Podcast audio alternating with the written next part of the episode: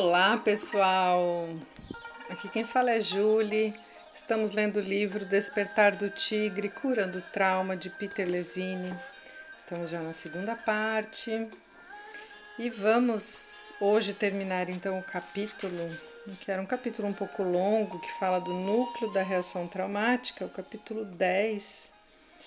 E ele falou dos quatro núcleos, né? Lembrando então que é a hiperativação, depois ele falou da constrição, depois da dissociação no último áudio, e hoje do congelamento e imobilidade. E o nome do subitem é impotência, que é o quarto componente do trauma. E é um item bem curtinho, então vai ser um áudio bem breve, ok? Vamos lá. Impotência. A impotência está intimamente relacionada com a resposta biológica, primitiva, universal a uma ameaça aterrorizante. A resposta de congelamento. Se a hiperativação é o acelerador do sistema nervoso, então um senso de impotência esmagadora é o seu freio. É, quem leu Walter Down deve se lembrar do modo como os coelhos congelavam quando viam as luzes que vinham em sua direção no escuro. Essa é a resposta de congelamento. Na história dos coelhos, a, chamado, a chamavam de Thorn. No automóvel, o acelerador e o freio são projetados para funcionar em momentos diferentes. Mas, na reação traumática, o freio e o acelerador funcionam juntos. O sistema nervoso só reconhece que a ameaça acabou quando a energia mobilizada é liberada. Assim, ele continuará mobilizando energia indefinidamente até que a descarga ocorra. Ao mesmo tempo, o sistema nervoso reconhece que a quantidade de energia no sistema é superior àquela que pode ser suportada pelo organismo e aplica um freio tão poderoso que todo o organismo para imediatamente. Com o organismo completamente mobilizado, a tremenda energia no sistema nervoso é mantida presa. A impotência que é experienciada nesses momentos não é a sensação comum de impotência que pode afetar qualquer pessoa de vez em quando. A sensação de estar completamente imobilizado e impotente não é uma percepção, crença ou uma ilusão da imaginação. Ela é real.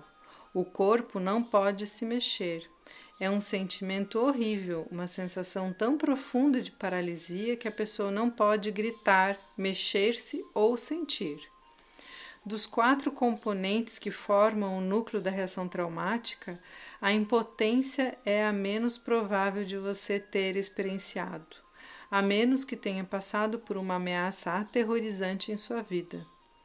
Ainda assim, esse profundo senso de impotência está quase sempre presente nos estágios iniciais de sobrecarga resultante de um fato traumático. Você pode ser capaz de identificar uma versão muito suave da impotência, se examinar bem as suas reações aos, seus aos três cenários do exercício no início deste capítulo.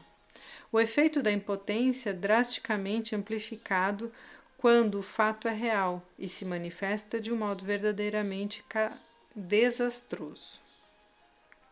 Mais tarde, quando a ameaça acaba, os efeitos da impotência e da imobilização intensas irão desaparecer gradualmente, mas não por completo.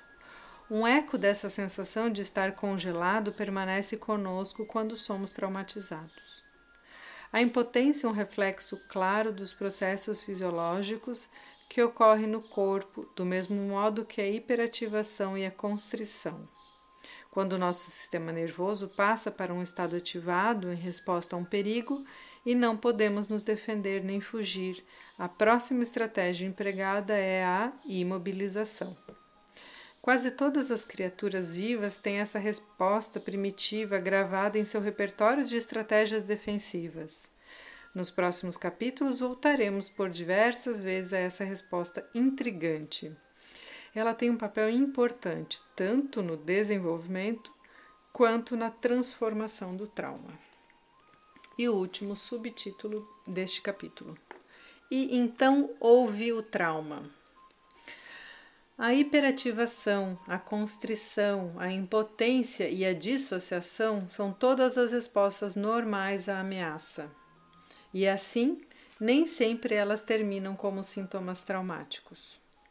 O sintoma só se desenvolve quando elas são crônicas e habituais. Ao se tornarem permanentes, essas reações ao estresse formam a base e o combustível para o desenvolvimento de sintomas subsequentes. Depois de alguns meses, esses sintomas do núcleo da reação traumática vão começar a incorporar características mentais e psicológicas à sua dinâmica, até que finalmente acabam por atingir todos os aspectos da vida da pessoa que sofre de trauma. Em resumo, as apostas e os riscos são altos no trauma. Idealmente, os exercícios nesse capítulo, junto com outras experiências que você já tenha tido, podem ajudá-lo a identificar qual é a sensação dessas reações. Ao se tornarem crônicas, a hiperativação, a constrição, a impotência e a dissociação produzem uma ansiedade tão intensa que pode ser insuportável. Finalmente, os sintomas podem se aglutinar numa ansiedade traumática num estado que permeia todos os momentos em que a pessoa traumatizada está acordada e dormindo. Os sintomas que formam o núcleo da reação traumática são o modo mais seguro de saber que o trauma aconteceu. Se você puder reconhecer essa sensação. Alguma combinação desses quatro componentes do núcleo da reação traumática sempre estará presente à medida que o grupo de sintomas fica cada vez mais complexo. Quando você consegue reconhecê-los, esses componentes o ajudam a distinguir entre os sintomas causados pelo trauma e os que não o são. E assim ele finaliza, falando então da imobilização. Eu acredito que ele ainda vai trazer mais, porque essa parte da imobilização é bem importante para compreender a dissolução do trauma, porque é justamente na imobilização que a gente fica mais fixado, né, e que não e que não consegue, não naquela imobilização inicial, né, de quando vem um, uma situação traumática, a gente dá aquela parada para refletir e ver como que vai lidar, se vai lutar, fugir. Não é essa a primeira imobilização, porque essa é fundamental, mas é a, a continuidade, né, é essa impotência que vem após essa primeira imobilização que é saudável, né? Essa impotência então passa a ser disfuncional.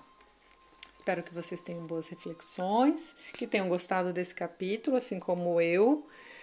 E até o próximo áudio.